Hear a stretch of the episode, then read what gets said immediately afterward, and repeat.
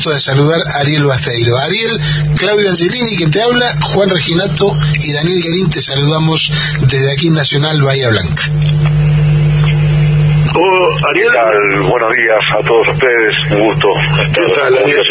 Ariel es nuestro embajador en, en, Bolivia y, y, de alguna manera lo estamos molestando para sobre la pregunta, la primera y creo que la más obvia, es decir, ¿cómo, está evolucionando la, la, causa del contrabando desde Argentina a, a Bolivia, allá en Bolivia?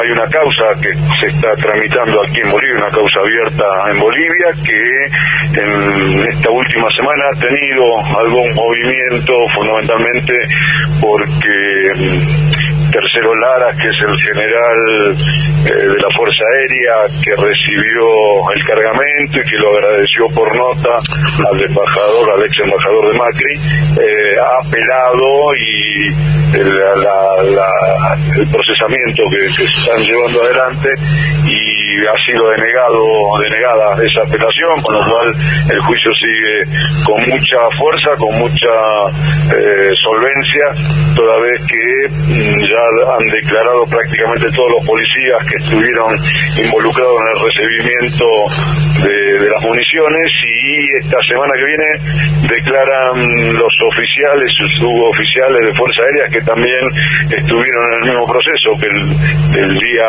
12, 13 y 14 de, noviembre del 2019 recibieron las municiones en los depósitos de la Fuerza Aérea. Con eso ya cada vez la, la causa tiene más elementos como para, en poco tiempo creo yo, terminar con sentencias eh, para fundamentalmente Tercero Lara, Yuri Calderón, que era el jefe de la policía, y algún otro oficial y gente de Cancillería que autorizó el vuelo de manera irregular, ¿no? que, llegara el avión de Fuerza Aérea Argentina de manera totalmente irregular.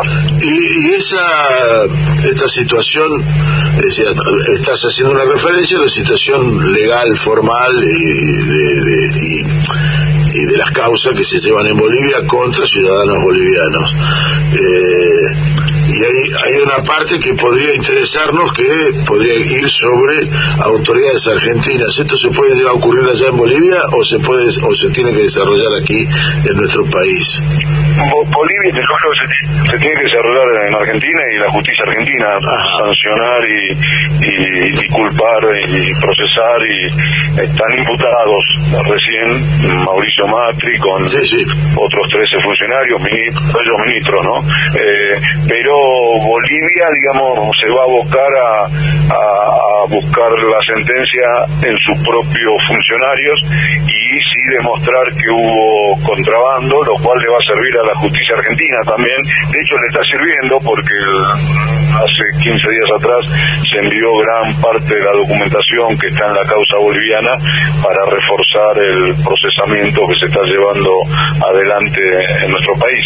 Eh, o sea que las causas están emparentadas, Bolivia seguramente terminará sancionando y juzgando a los funcionarios bolivianos que estuvieron involucrados y, Argentina tendrá que hacer lo propio con los argentinos que, fueron partícipes de este contrabando agravado que, se llevó adelante por parte de Macri, Bullrich, Aguad, Fourí. Les comentaba que, que tan solo para nombrar los ministros eh, será la justicia argentina la que deba juzgar a los funcionarios argentinos que participaron en el contrabando agravado. Está bien. Eh, hacía ahí en la pregunta siguiente, le estaba anticipando ante nuestros oyentes, hace una, unos pocos días atrás, en un exabrupto tal vez o no, Bolsonaro reconoce haberse reunido con, con Áñez, eh, cosa que Áñez ha negado y Bolsonaro había negado hasta, este, o por lo menos la Cancillería brasileña había negado hasta este momento. ¿Cómo repercute esto en Bolivia? Hoy, hoy salió en los, en los diarios la noticia, el rebote de la noticia que salió en Argentina primero, eh, y, eh, y está, bueno, en, tapa de los diarios, eh, un hecho que creo que, que, estoy convencido que esto fue así,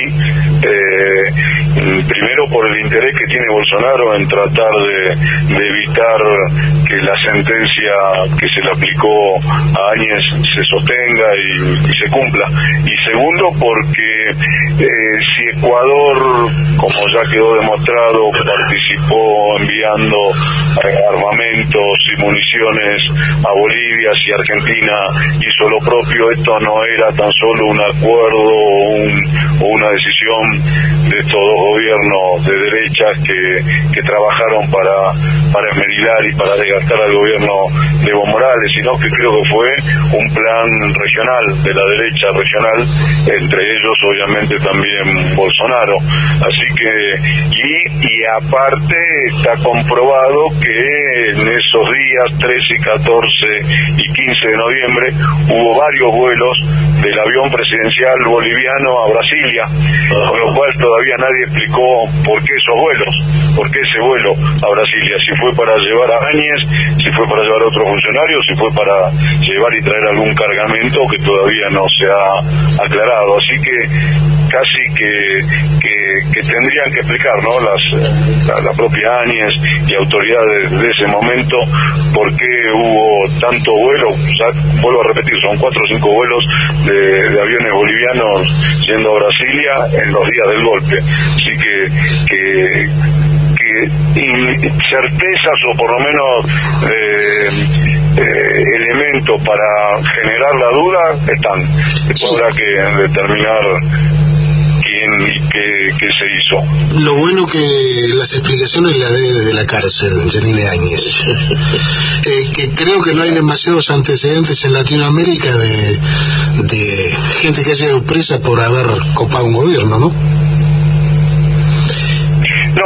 La primera vez que, se da un hecho de estas características. A lo largo de la historia de Bolivia, que es el país con donde hubo mayor cantidad de asonadas y golpes militares en su historia, eh, nunca nadie había sido por ello sancionado ni, juzgado, eh, mucho menos eh, llevado a, la prisión. Y tampoco, digamos, en otros países, ¿no? En los demás países de la región lo mismo, y incluso en nuestro país, más allá que si nosotros hemos procesado a, muchos militares involucrados en la violación de derechos humanos, eh, están presos por eso, por violación de derechos humanos, no específicamente por haber llevado adelante un golpe de Estado. Eh, lo cual me parece un antecedente muy importante, no tan solo para Bolivia, sino para toda la región. Claro. Eh, Ariel Juan Reginato te saluda, ¿cómo estás? Em, hace unos días, ayer, antes de ayer, si no me equivoco, em, conocimos eh, un comunicado de la Embajada Argentina ante el Estado Plurinacional de Bolivia, donde eh, se agradece a Bolivia el apoyo durante la consideración de la resolución sobre Islas Malvinas en el Comité de Descolonización. Descolonización. Ahí estamos.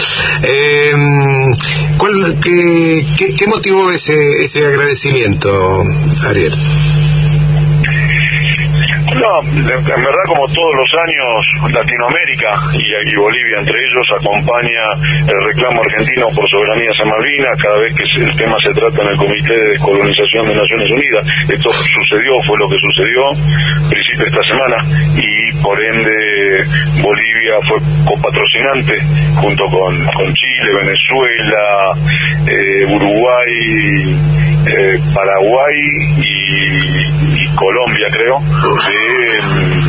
de, este de este reclamo que hace América Latina, Argentina obviamente, y todos los países libres del mundo, digamos, ¿no? Fue un, un, un, trámite, una presentación que Argentina hace prácticamente todos los años en el Comité de Colonización y que logró, como todos los años también, el apoyo unánime de de los países que conforman el comité para reclamarle al Reino Unido que entre en negociaciones con Argentina por para discutir la soberanía en esas islas, las Islas Malvinas.